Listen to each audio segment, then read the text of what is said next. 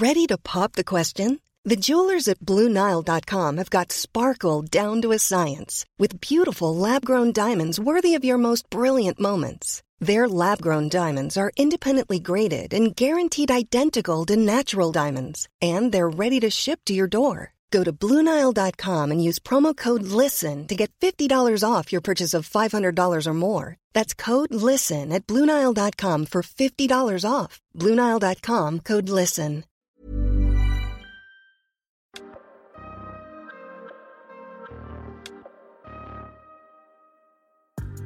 Bienvenue dans cette saison 2 du PEX Podcast, le podcast du partage d'expérience en prévention des risques. Je suis Alexandre Zèbre, ingénieur sécurité et créateur du site web safetyvigilante.com. Vous y retrouverez des articles, des vidéos et bien sûr tous les épisodes du podcast pour booster votre culture sécurité. Chaque mardi, retrouvez un épisode de ce podcast créé pour tous les acteurs de la prévention qui veulent progresser dans la maîtrise des risques professionnels en s'inspirant des conseils d'experts et de l'expérience passionnante de mes invités. J'ai le plaisir d'accueillir Arnaud Dubroca, qui est le président fondateur de France SST, organisme de référence dans la formation des sauveteurs secouristes du travail. Il nous parle de comment son entreprise a vécu la crise sanitaire et surtout de la priorité qu'il met à garantir une haute qualité de formation avant tout. Bon épisode Bonjour Arnaud Dubroca, comment allez-vous? Bonjour, ça va bien. Merci.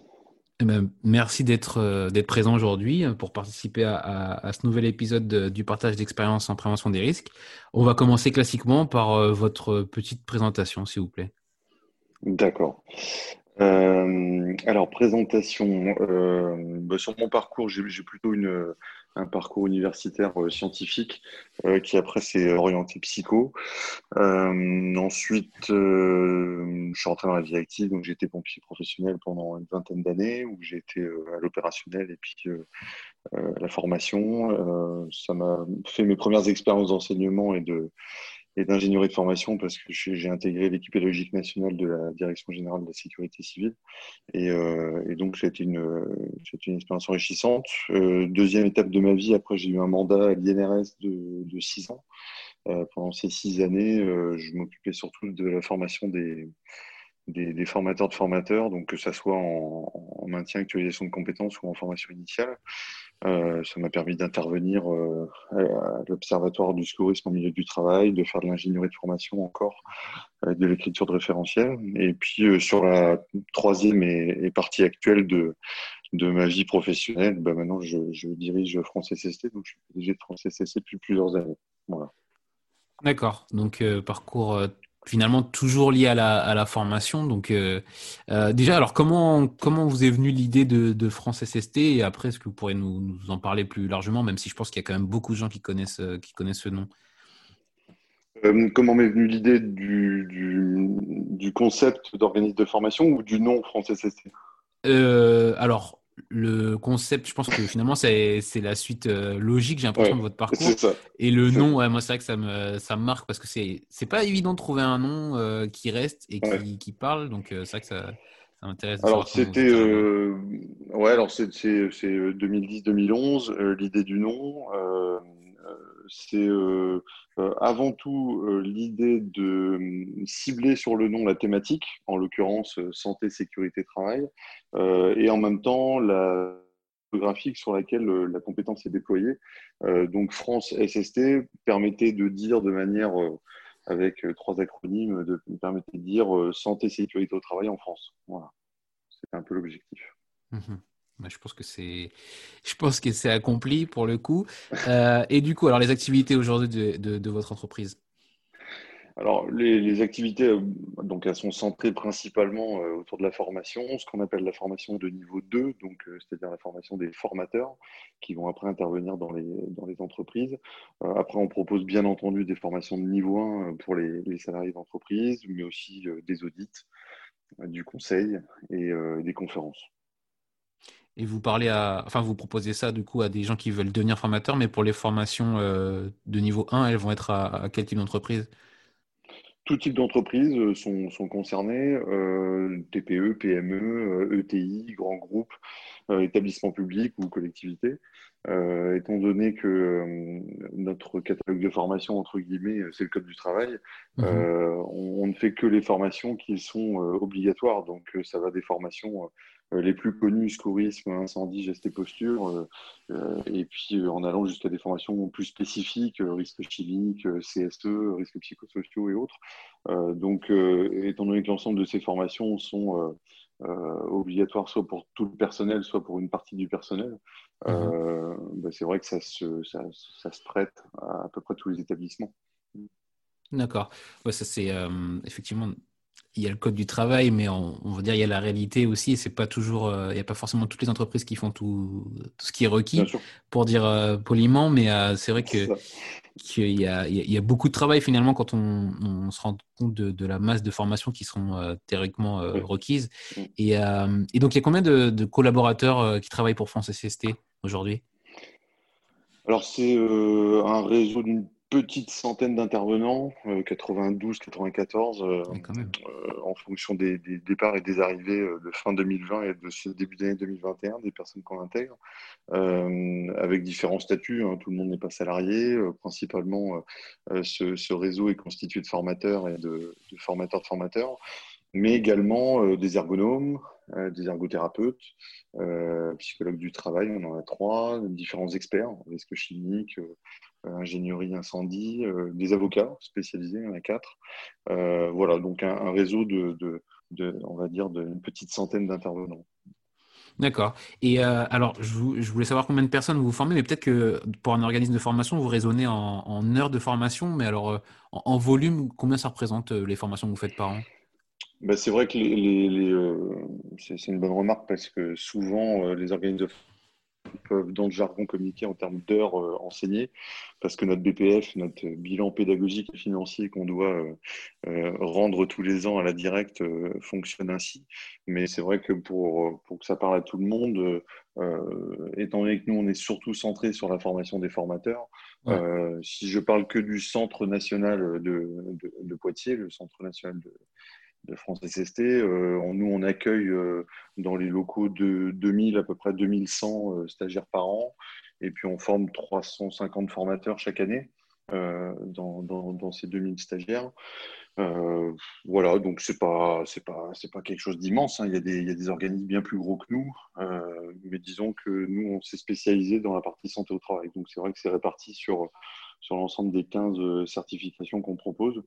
Euh, et puis pour finir de, de, parler chiffres, euh, on a notre communauté sur les réseaux, c'est à peu près 14 000 abonnés sur les réseaux qui nous permet de garder un peu ce lien.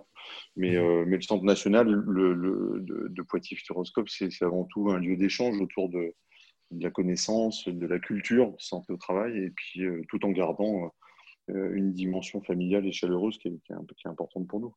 Alors, du coup, vous dites que ce n'est pas le plus gros, peut-être euh, par rapport aux organismes de formation. Par contre, pour le domaine de la SST, c'est parmi les plus, les plus importants. On y reviendra. Mais euh, je pense que 2000 personnes euh, par an et 350 formateurs, ça, veut, ça montre aussi que ça rayonne. Je veux dire, il y a beaucoup de formateurs, du coup, qu'on peut côtoyer dans, dans, son entreprise qui sont qui peuvent être passés par chez vous, en fait, vu que vous formez directement les formateurs C'est possible, c'est possible, parce que c'est vrai que à raison de 350 formateurs par an, euh, bon, bah, sur, sur, sur une dizaine d'années, ça fait quelques, quelques formateurs de formés, mais, mais c'est vrai que des, des, des, grands groupes et des, des grands confrères euh, forment aussi euh, pas mal de formateurs à l'année. Aujourd'hui, si on regarde les statistiques, il y a, il y a 20 000 formateurs SST, par exemple, en France. Mhm. Donc sur les 20 000, on, on en a formé qu'un tout petit pourcentage, en toute modestie. Oui, effectivement, vu comme ça, d'accord, mais je pense que ça a quand même une, euh, un rayonnement, on va dire, qui est, qui est assez, euh, assez important. En tout cas, on essaye. Voilà.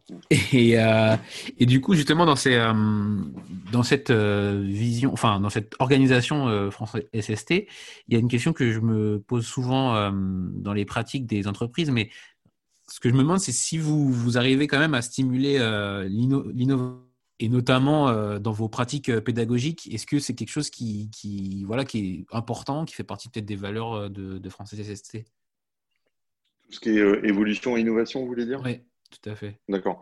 Euh, alors oui, par le fond et par la forme. Euh, euh, par la forme, on, met en place une adaptation pédagogique assez innovante parce qu'elle est en fonction des préférences cérébrales des, participants.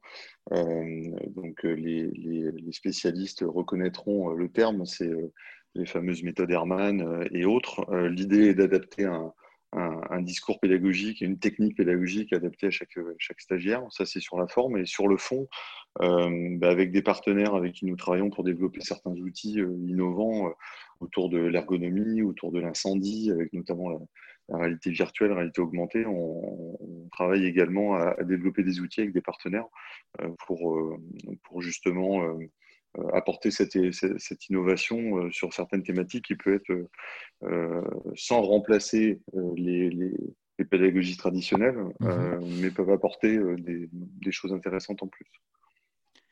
Et, et, du coup, j'avance un peu peut-être, mais par rapport à bah, la, la, situation sanitaire qu'on qu'on vit toujours malheureusement, est-ce que, cet impact de la Covid, est, enfin, est-ce que la, la, Covid elle a eu un impact, même si je pense que la réponse est forcément oui, mais je veux dire, est-ce que ça, ça a stimulé euh, plutôt vos, bah, votre innovation dans, dans, dans cette approche-là, ou, au contraire, ça a vraiment été un frein pour, euh, pour la, le développement de votre entreprise?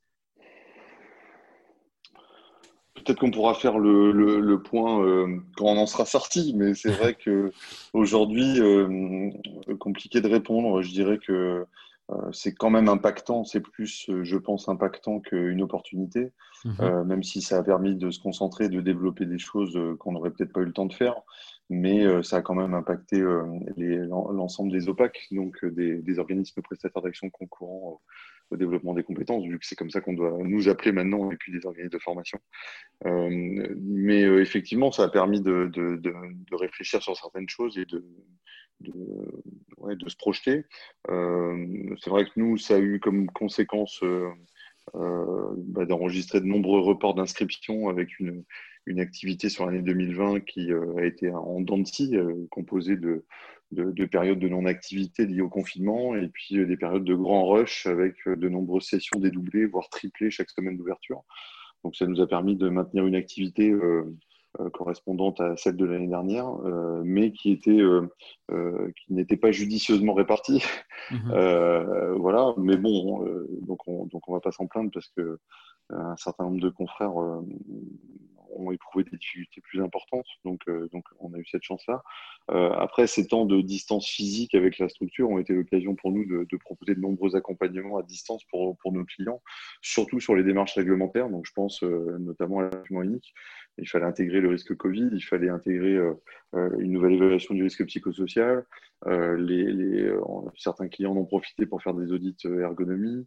beaucoup de clients avaient besoin de conseils. Donc c'est vrai que sur ces trois dimensions-là, le distanciel a permis d'être plus disponible pour répondre aux clients sur ces attentes-là. On avait développé par chance, ça n'avait rien à voir avec la crise sanitaire parce que bien sûr personne ne l'avait prévu, mais on venait juste de sortir en janvier 2020 un outil en ligne gratuit euh, qui s'appelle diagsst.com, comme diagnostic santé au travail.com. Euh, donc ça a bien tombé parce qu'en fait c'est un outil euh, qu'on avait développé toute l'année 2019, qui est sorti en janvier et qui avait pour, pour objectif d'accompagner en fait les structures, petites ou grandes, sur la santé au travail et surtout faire un point sur où il, se, où il se situe, où il se trouve par rapport à la réglementation en santé au travail. Euh, l'idée, c'était, euh, et c'est, parce que du coup maintenant il est euh, totalement opérationnel, l'idée était de, de, permettre à un chef d'entreprise de s'y retrouver dans tous les méandres de la réglementation et de, sur un petit questionnaire de, qui, prend 6-7 minutes, de recevoir un rapport PDF avec les, les, grandes lignes et les choses qu'on a à, faire évoluer dans l'entreprise.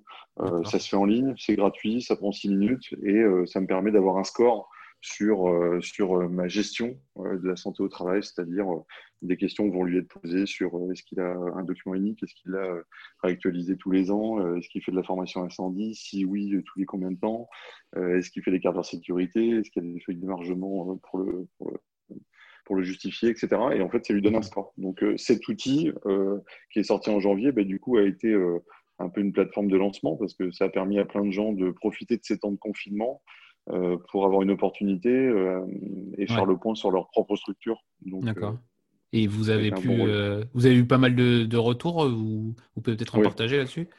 Ouais, ouais, il y a eu pas mal de retours. Des, euh, on pensait que ça allait plutôt accompagner des TPE ou des PME, puis en fait, on a été surpris de voir que de nombreux euh, HSE, de nombreux responsables qualité, euh, des RH, euh, etc., se sont euh, prêtés au jeu, peut-être parce qu'ils découvraient le, le, télétravail pour certains et ils se retrouvaient euh, à des moments où ils pouvaient réfléchir sur leur structure.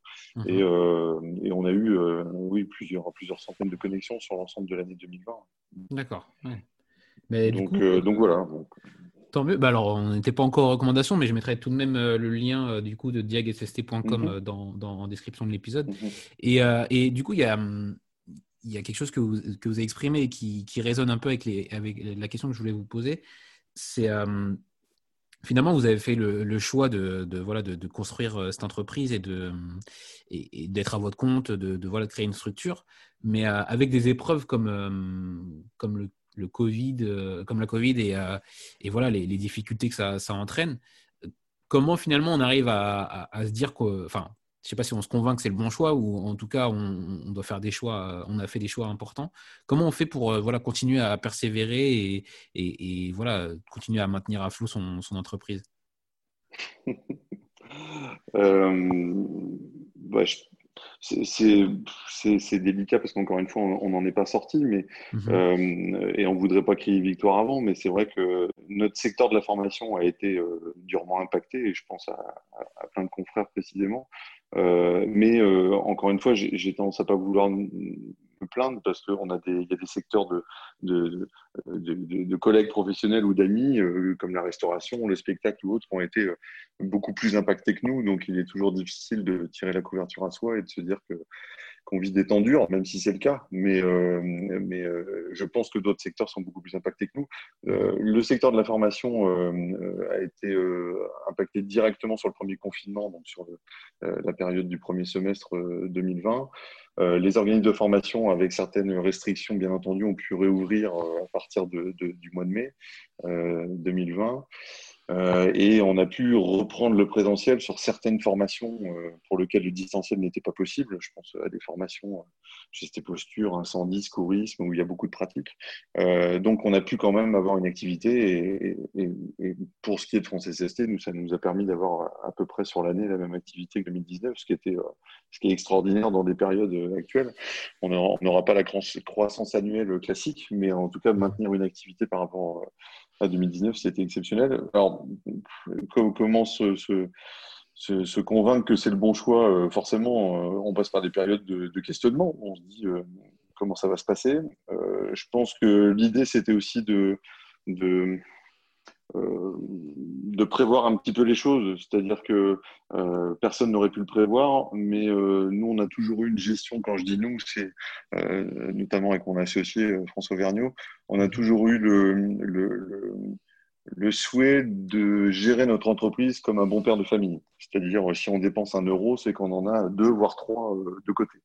Euh, donc ça veut dire que sur les premières années, bah, ça a été, euh, euh, ça a été des choix financiers par rapport à des investissements qu'il fallait soit faire, soit reporter. C'est pas forcément se sortir des salaires très très importants les premières années pour essayer de mettre de côté. C'est encore une fois essayer de faire de la prévention. Alors cette fois-ci, pas des risques professionnels, mais de la prévention financière. Nous, on avait on s'était dit, euh, après 2008, on s'était dit, euh, il y aura une nouvelle crise financière dans les années 2019-2020. Donc, on avait mis euh, cette gestion en place pour ça. Bon, c'est pas une crise financière qui est arrivée, mais une sanitaire. et c'est vrai que ça a été quelque chose qui nous a, qui nous a permis de, de je pense d'être dans cet état de santé financier aujourd'hui. voilà, il a fallu faire de la prévention là-dessus aussi. Donc vous avez finalement déjà enfin, anticipé une crise, euh, quelle qu'elle soit, euh, par rapport. Enfin, vous pensez que ça allait se répéter, quoi?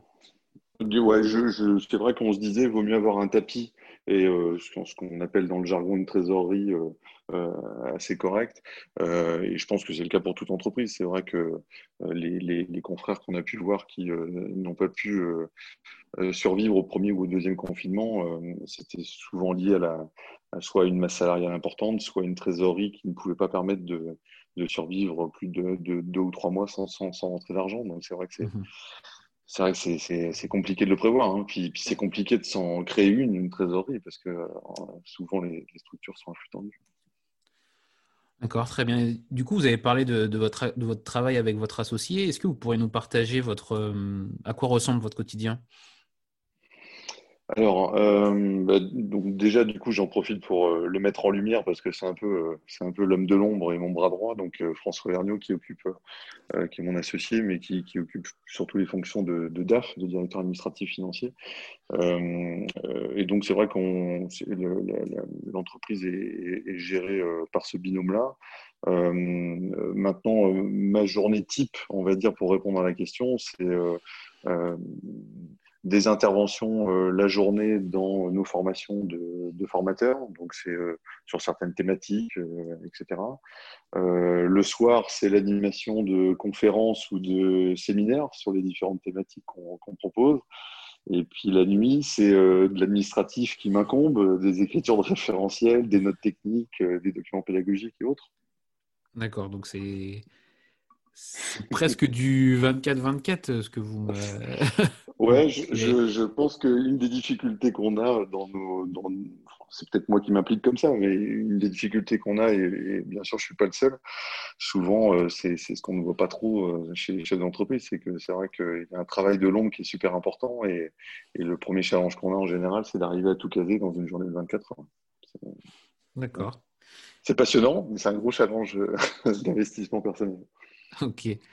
Euh, et justement, en parlant de, challenge, je me demandais, enfin, on en a un peu parlé tout à l'heure sur la vision que vous aviez euh, bah, justement à la, création du titre, de, enfin, du, nom de France, France SST, pardon. Mais euh, moi, je me demandais si derrière, ou si initialement, il y avait une ambition aussi d'être d'être bah, finalement un des organismes de référence comme vous l'êtes aujourd'hui Est-ce que ça a toujours été cet objectif de, voilà, de faire quelque chose d'imposant et, de référence ou justement ça se construit, euh, ça se construit seulement étape par étape et puis euh, on avance par rapport au marché qu'on arrive à gagner et ainsi de suite Alors pas du tout. On a, euh, on n'a pas du tout souhaité devenir un organisme de référence. Après que qu'on puisse le devenir par le fruit de notre travail, c'est très très bien et c'est toujours gratifiant. L'idée, c'était avant tout de, euh, avec le parcours que j'avais eu les différentes institutions dans lesquelles j'avais pu euh, exercer euh, et apprendre, hein, parce que ça va dans les deux sens, j'avais une vision de la formation santé au travail que je souhaitais mettre en place qui était précise. Et en fait, je voulais avoir une structure et être autonome dans la manière dont moi je voyais la formation santé au travail, avec ses valeurs, avec sa rigueur et autres.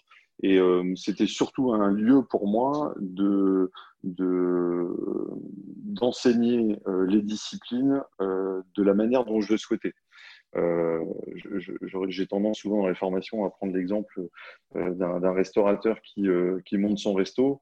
Mhm. On a le choix entre prendre une franchise euh, et on a le choix entre monter son propre restaurant chez Paulette. Euh, L'idée, c'était euh, c'était de se dire que même chez Paulette, on peut très très bien manger et surtout de se dire que j'ai une structure indépendante dans laquelle je peux enseigner de la manière dont je le souhaite, avec les valeurs que je souhaite, avec la rigueur que je souhaite et, et, et, voilà, avec tout l'accompagnement qu'on souhaite faire auprès de nos stagiaires. Donc c'était surtout ça, c'était pouvoir avoir cette, cette certaine liberté mmh. d'enseigner de, comme, on, comme on le souhaite. C'était surtout ça. Ah, du bah. coup, de ce que je vais comprendre, c'est plus une conséquence de votre, euh, bah, de votre implication et de votre travail, plus que. Ok, oui. très bien. Euh, j'ai une question un peu plus, euh, on va dire, avocat du diable sur, euh, sur comment vous, vous, voyez l'impact de, de, la formation SST sur, sur la culture d'une entreprise. Et je m'explique par, par cette question, c'est-à-dire que, en fait, vous intervenez de manière assez ponctuelle dans une entreprise et finalement, une culture, ça se construit, ça se construit bah, justement avec du temps et, et, et, de la répétition et, et beaucoup, mmh. de, beaucoup de présence sur le terrain notamment.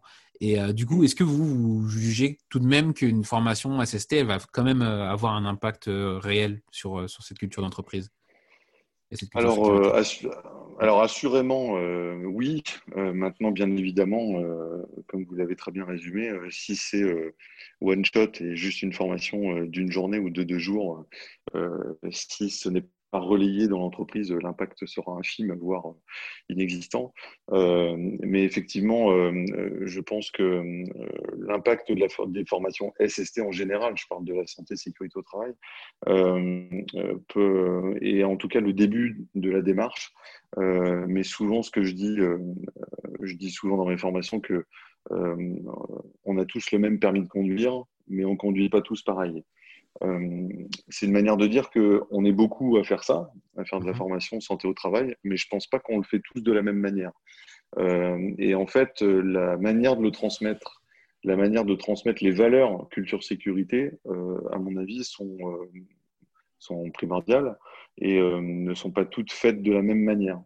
Je, je, fais une, une, une, parenthèse notamment sur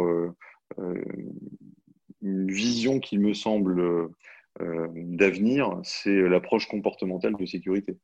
Euh, on a depuis 4-5 euh, ans développé ces approches comportementales de sécurité dans les, dans les structures, vu que je sais que vous, vous souhaitez avoir les, références à chaque fois. Mhm.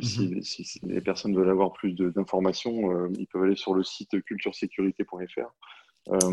L'idée de justement de ne pas se cantonner uniquement aux formations euh, purement obligatoire et technique, euh, gestes et postures, incendie, secourisme ou autre, mais euh, de développer une réelle culture sécurité qui est, je pense, pour nos pays latins, comment dire, un grand challenge, parce que c'est pas quelque chose qu'on a naturellement.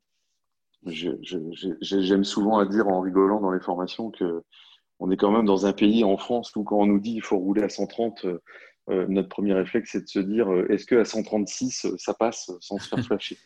Euh, On vient de là quand même. Donc, c'est vrai que pour arriver à transformer une contrainte comme le port du casque, du harnais ou des gants comme un réflexe identique à lorsque l'on met la ceinture de sécurité dans la voiture, il faut une approche comportementale de sécurité liée sur l'ancrage mémoriel, liée sur les préférences cérébrales, liée sur la, manière, le discours. Euh, euh, et, je pense que c'est d'ailleurs l'avenir.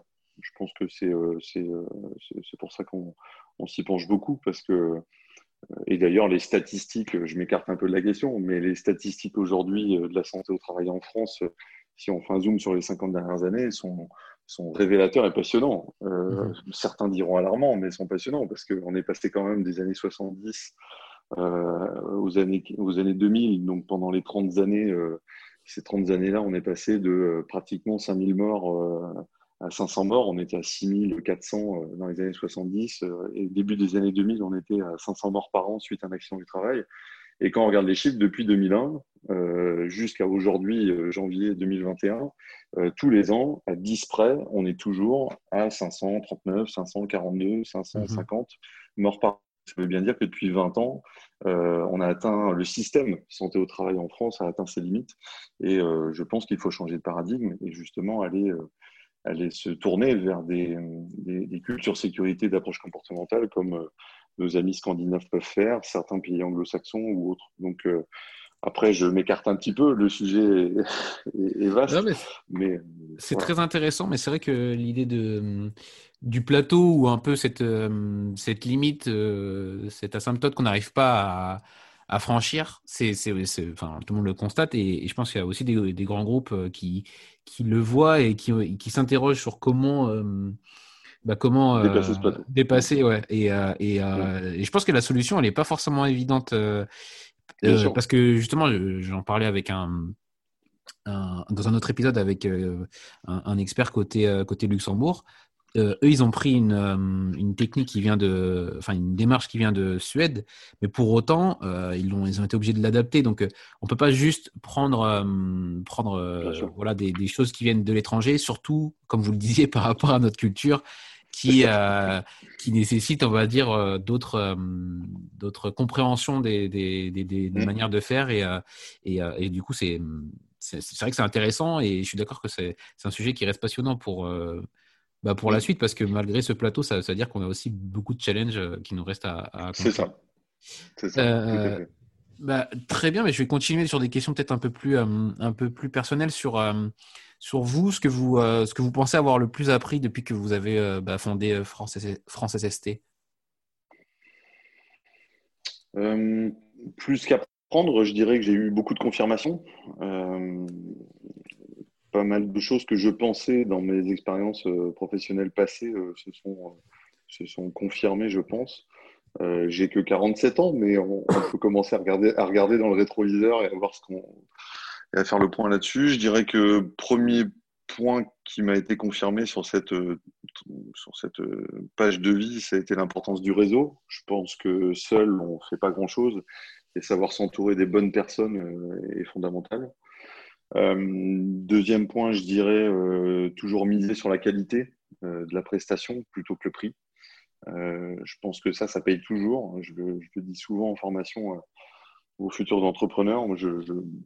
Moi, ça a toujours été mon leitmotiv de miser sur la qualité euh, de la prestation. Donc, c'est beaucoup de travail et de préparation, d'expertise et autres. Mais, euh, mais, euh, mais je trouve que c'est le meilleur choix à faire. Et troisième point, je dirais une remise en question perpétuelle, quotidienne, tous les jours. Rien n'est acquis et, et, tous les jours, toujours se remettre en question. Voilà, ce, seraient les trois points qui m'ont été qui se sont confirmés dans cette, cette expérience. C'est intéressant.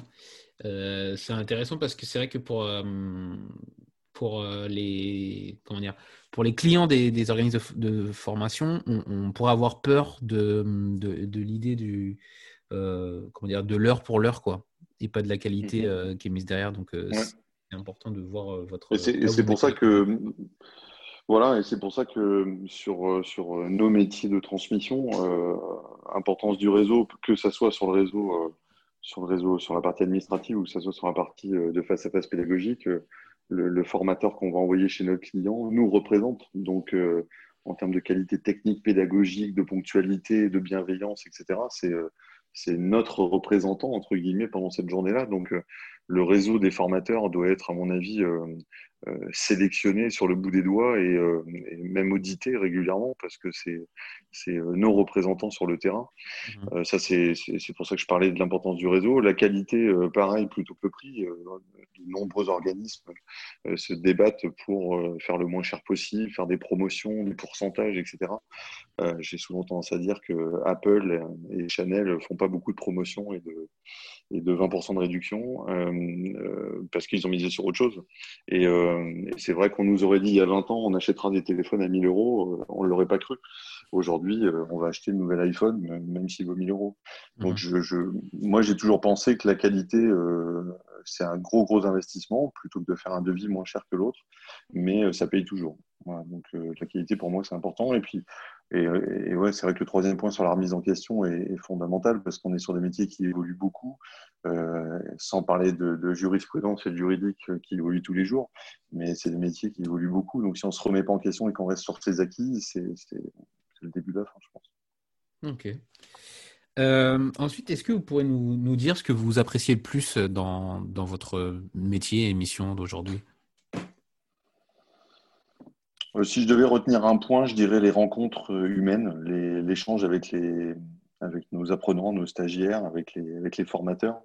Euh, c'est très épanouissant et ça nous apporte beaucoup. Donc, même si on pourrait penser que c'est souvent l'inverse et que c'est l'intervenant de, de, la journée qui a transmis son, son savoir, c'est vrai que ce que j'apprécie le plus, c'est les rencontres humaines. C'est tous les, peut-être pas tous les jours, mais en tout cas toutes les semaines, un groupe de, de, stagiaires formateurs euh, différents qui viennent de différents horizons. Euh, euh, certains sont HSE, responsable qualité dans des grands groupes, d'autres sont débutent leur aventure d'auto-entrepreneur, d'autres vont être formateurs expérimentés depuis 40 ans. on a des groupes très mixés et, c'est une richesse humaine. Donc je dirais que ce que j'apprécie le plus, c'est ça, c'est rencontrer des gens qui sont d'horizons différents et, l'échange que ça nous apporte, ça nous donne une culture entreprise globale et générale qui est, très enrichissante.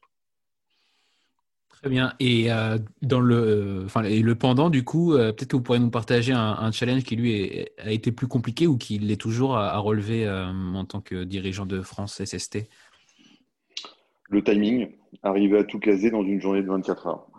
D'accord voilà, très compliqué, très compliqué parce que c'est vrai que surtout quand on veut bien faire les choses, on veut, on souhaiterait prendre le temps après la formation de répondre à toutes les questions, faire du suivi personnalisé parce qu'on a cette, cette appétence et, et ce souhait-là de faire de la qualité et puis d'accompagner l'autre.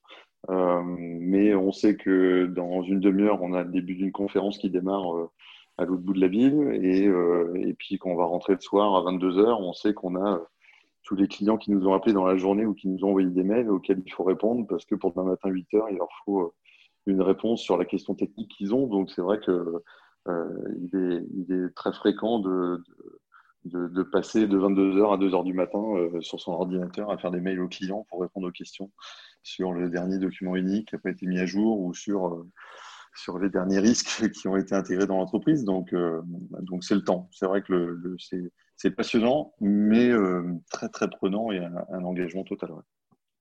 D'accord.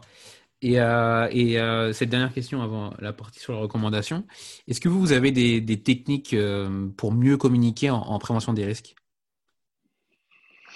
Alors après, je pense que il y en a plein d'autres que je ne connais pas et euh, il y en a plein de très très efficaces. Euh, moi, de par mon parcours, je, pratique le, modèle Herman et j'utilise le modèle Herman. Donc, euh, moi, je vais parler surtout de celui-là parce que c'est celui que je maîtrise et que je connais. de manière générale, je dirais que peu importe les modèles qu'on utilise, à partir du moment où on sait d'abord écouter l'autre et écouter l'autre, c'est pas que son verbal, mais c'est aussi écouter ses silences euh, et adapter euh, sa communication en fonction de l'interlocuteur sera de toute façon une bonne communication. nous, on utilise beaucoup, et l'équipe pédagogique également, hein, je ne suis pas le seul, à adapter les, les, communications en fonction des préférences cérébrales des gens par ce modèle Herman que je trouve, moi, un outil passionnant et, qui devrait être, euh, qui devrait être obligatoire pour tout formateur, je pense. Euh, donc voilà, moi j'utilise plutôt le modèle des préférences cérébrales pour avoir une communication euh, des plus efficientes. D'accord, très bien. Je vous remercie pour, pour tout ce partage, Arnaud. Et on va continuer sur, sur une partie voilà, outils et références. quelles ressources liées à la prévention des risques vous pourriez nous, nous recommander? Euh, ressources plutôt audio, plutôt. Alors, euh, comme euh, ce que vous, vous, consultez et vous pourriez, enfin, que vous consultez et vous, vous pensez que c'est de qualité, podcast. Là, comme ça, ce qui, me, ce qui me vient en tête, c'est c'est les conférences et les interviews de William Dab et Michel Ledoux. Ah. Que je bah, crois que vous avez eu il n'y a pas longtemps. Oui, tout à fait. Tout à fait. sur un podcast pour moi, c'est euh, William Dab, ancien, ancien, directeur de la santé, euh, a une vision de la prévention des risques euh, qui, chacun a ses mentors, hein, moi il en fait partie, mhm. qui a une vision très très intéressante, je trouve, de la prévention des risques professionnels. et Michel Ledoux sur l'aspect juridique et, et, du coup managérial de la prévention des risques.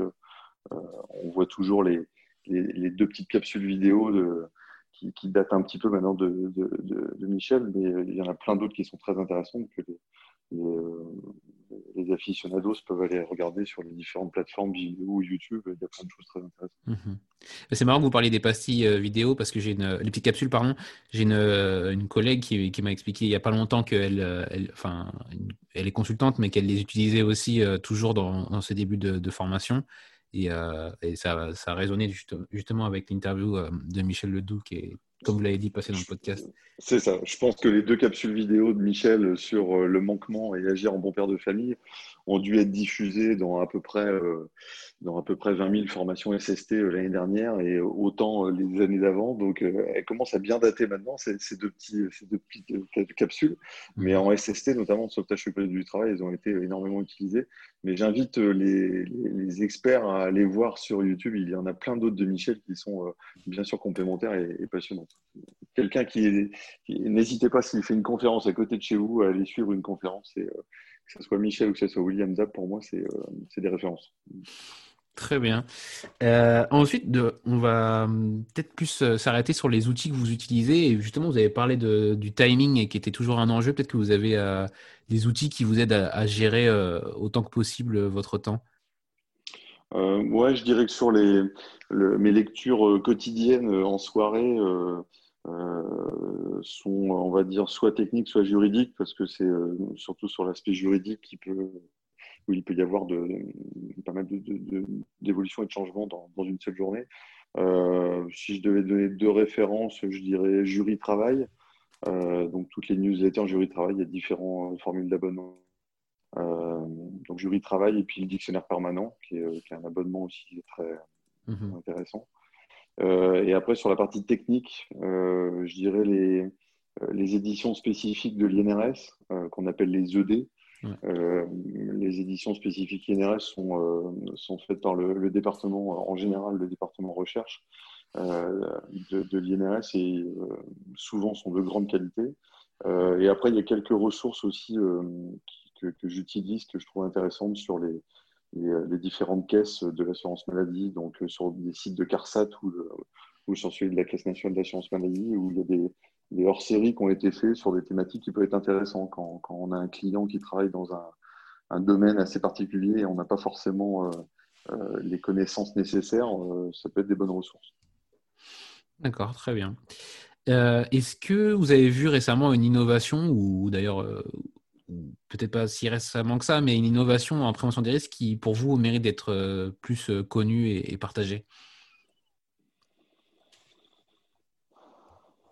J'aurais tendance à, faire de la publicité pour la nôtre parce que je trouve qu'elle est gratuite et pertinente.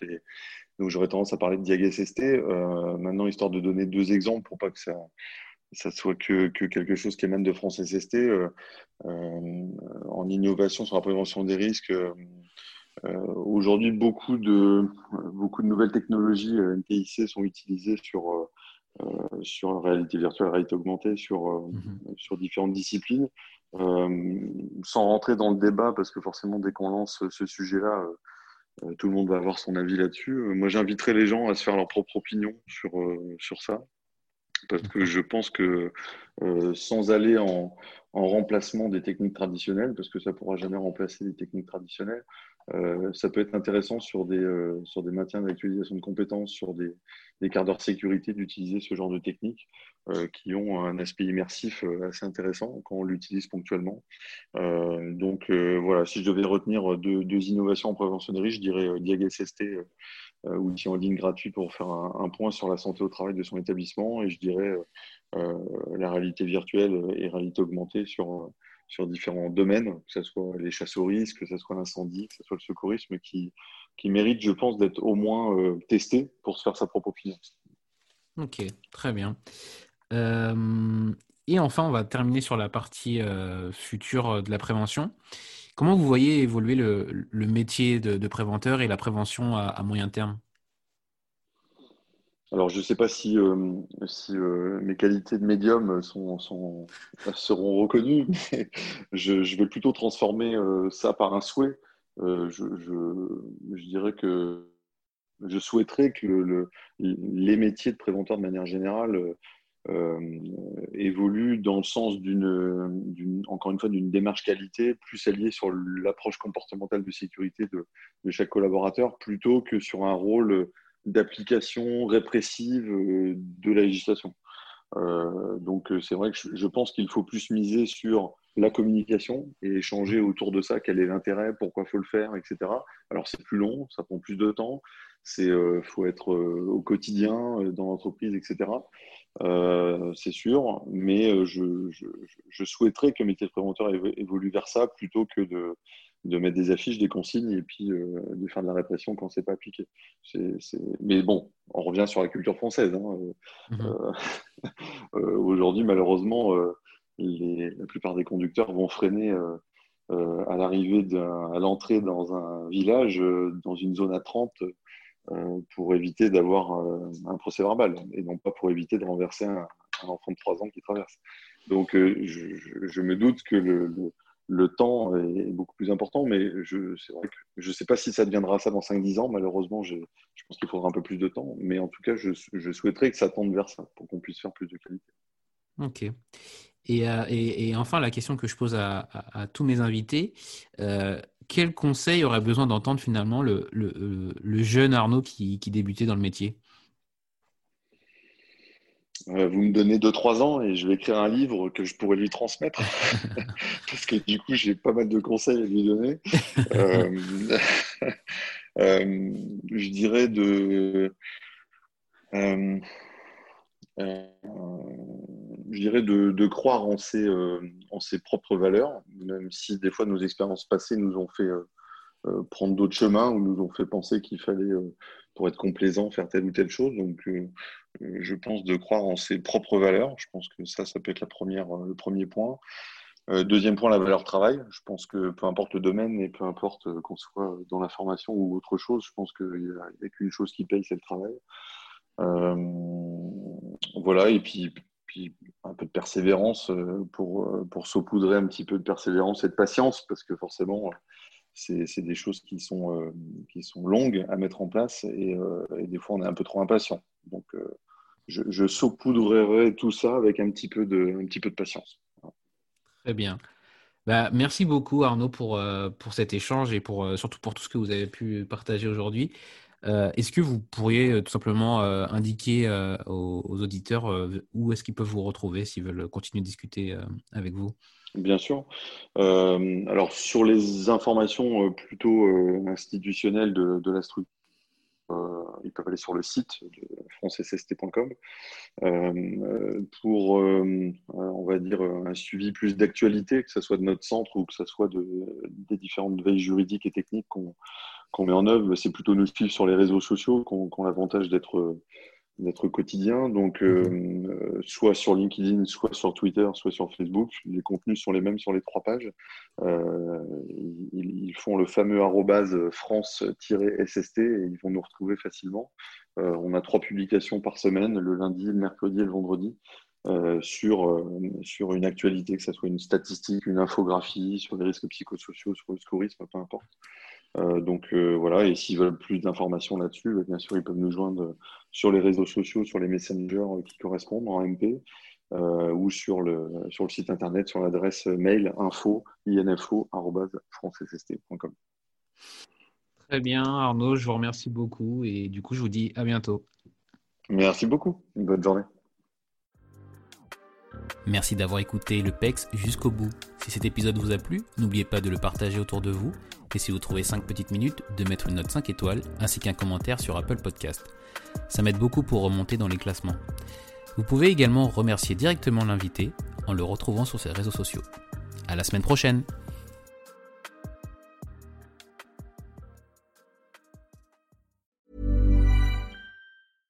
Flexibility is great. That's why there's yoga. Flexibility for your insurance coverage is great too. That's why there's United Healthcare Insurance Plans.